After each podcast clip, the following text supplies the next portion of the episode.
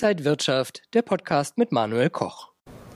Von Wirtschaftskompetenz war bei der CDU lange wenig zu hören. Jetzt hat der CDU-Vorsitzende Friedrich Merz nach seinem Bierdeckelvorschlag von 2003 eine Unternehmenssteuerreform ins Spiel gebracht, eine Flat Tax. Was ist das genau? Wie funktioniert das? Und was würde das bedeuten? Das bespreche ich jetzt mit Robert Halber von der Baderbank. Herzlich willkommen. Ich grüße Sie, Herr Koch. Herr Halber, Friedrich Merz schlägt nun eine einheitliche Unternehmenssteuer vor, eine Flattax von 25 Prozent.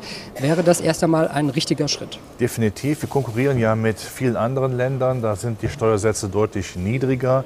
Und wir erleben ja im Raum, dass viele Unternehmen auch leider das Land verlassen. Ja, und wenn die einmal weg sind, kommen sie nicht wieder. Also musste da was passieren. Was mir gefällt, dass auch Personengesellschaften dann begünstigt werden. Also nicht nur die großen Unternehmen, sondern auch der Mittelstand. Und man muss das immer wieder sehr klar erkennen.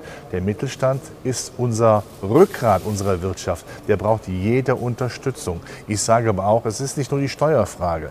Standortfaktoren sind auch die Bürokratie, die bei uns also schon biblische Ausmaße ausmacht. Das ist die Energiesicherheit, die Planbarkeit für Investoren, die hier sich niederlassen. Was kostet mich denn Energie in ein paar Jahren? Ist sie auch dann noch da? Das ist wichtig. Und Netzqualitäten, Digitalisierung, das A und O. Da sind wir auch nicht führend. Also da muss einiges passieren. Aber der Steueraspekt ist ein sehr wichtiger Aspekt. Sie haben gerade auch einen wichtigen Aspekt angesprochen, das ist die Rechtsform. Also auch Personengesellschaften sollen dann mit 25 Prozent besteuert werden. Dazu zählen GBRs, äh, OHGs zum Beispiel. Und bisher zahlen rund eine Million dieser Unternehmen noch die Einkommensteuer, was tendenziell mehr in die Staatskasse spült. Man würde also ungefähr 20 bis 30 Milliarden in der Staatskasse verlieren. Und Friedrich Merz sagt eben, dass man aber dafür Wettbewerbs Wettbewerbsfähigkeit gewinnt. Ja, man muss ja immer abwägen. Wollen wir immer mehr Staatswirtschaft haben? Wollen wir immer mehr höhere Steuern haben? Und der Staat ist nicht der beste Unternehmer. Das muss man sehr klar erkennen. Und die Geschichte beweist das ohne Ausnahme.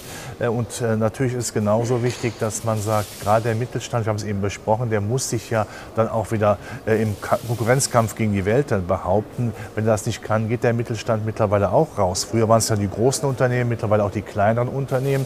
Und Amerika lächelt ja, wenn wir dann diesen Exodus nach Amerika haben oder nach China, Asien. Und dann ist man eben weg.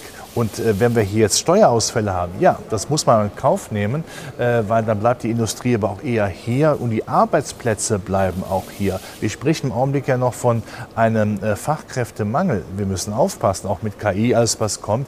Irgendwann ist das nicht mehr der Fall. Dann äh, äh, hat man wieder mehr Arbeitslose. Also es ist wichtig, dass man jetzt schon sagt, wir müssen die Weichen für die Zukunft stellen.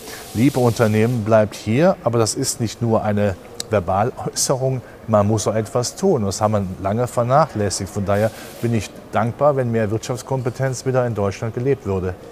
Schauen wir vielleicht mal auf den internationalen Vergleich. Japan und Deutschland haben mit die höchsten Unternehmenssteuern von etwa 30 Prozent. Die USA haben 26 Prozent und Großbritannien nur 19 Prozent.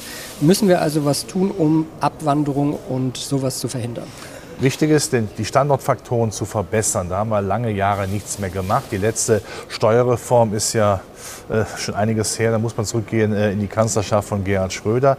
Ähm, ja, wir brauchen also die Waffengleichheit auf dieser Steuerebene. Aber noch einmal, es geht nicht nur um das Thema. Es gibt auch Länder, die haben durchaus höhere Steuern. Wenn aber die anderen Dinge passen, die Infrastruktur, die Netzqualitäten, Japan äh, setzt ja da zumindest in seinen Zentren sehr stark drauf, dann ist auch ein sehr wichtiger Punkt. Bürokratieabbau und verdammt nochmal die Planbarkeit. Die Planbarkeit für jemand, der investiert möchte, eine Planungssicherheit haben. Ähm, das kann nicht nur von hier auf bis, bis zur Nasenspitze gehen, es muss schon längerfristig sein. Und die Amerikaner, die machen es ja vor. Man kann das egoistische Wirtschaftspolitik nennen. Man kann aber auch sagen, wieso machen wir es nicht genauso? Ja, diese Planungssicherheit, die hier manches Unternehmen auch im Mittelstand vermisst, findet es in Amerika. Und ist eigentlich klar, was gemacht werden müsste. Gefahr erkannt, Gefahr gebannt. Es wäre auf jeden Fall eine der größten Reformen seit Jahrzehnten, praktisch seit der Agenda-Politik von Gerhard Schröder.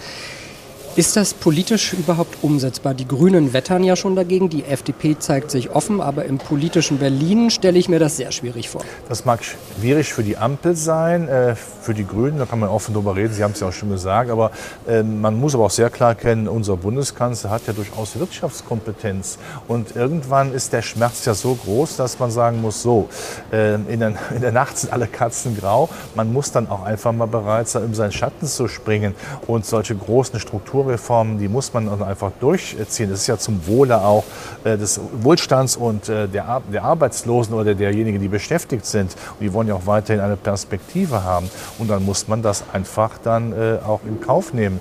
Und die Wirtschaftsfrage ist ja eine sehr entscheidende Frage, Frage auch geworden in, in Umfragen. Also die Menschen brauchen diese Perspektive. Und wir wollen ja, dass diese Perspektive von demokratischen Parteien dann umgesetzt wird. Jetzt heißt es aber bei den Kritikern, dass es ein schlechtes Zeichen ist. Die Unternehmen werden entlastet und der kleine Mann kämpft mit der Inflation. Ja, der kleine Mann hat ja äh, dann eine höhere Arbeitsplatzsicherheit. Das ist ja schon mal etwas wert. Und man darf ja nicht vergessen, die Inflation ist ja teilweise auch hausgemacht. Das wollen wir auch nicht verkennen. Die Energiepreise zum Beispiel und eine Bürokratie kostet ja auch Geld.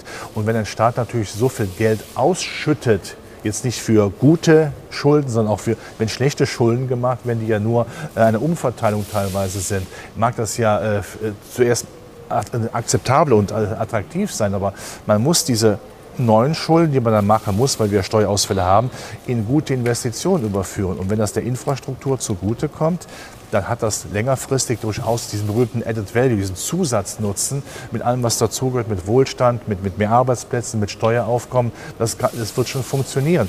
Und welche Alternative haben wir es denn? Die ganze Welt macht es so. Sollen wir sagen, nö, machen wir nicht, wir machen unseren eigenen deutschen Weg? Nein, das wäre eine Einbahnstraße. Nein, es wäre eine Sackgasse, wo wir uns eigentlich, ich sage es deutlich, am Ende eine blutige Schnauze holen.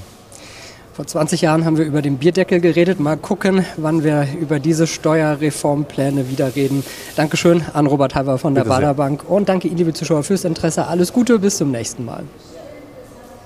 Und wenn euch diese Sendung gefallen hat, dann abonniert gerne den Podcast von Inside Wirtschaft und gebt uns ein Like.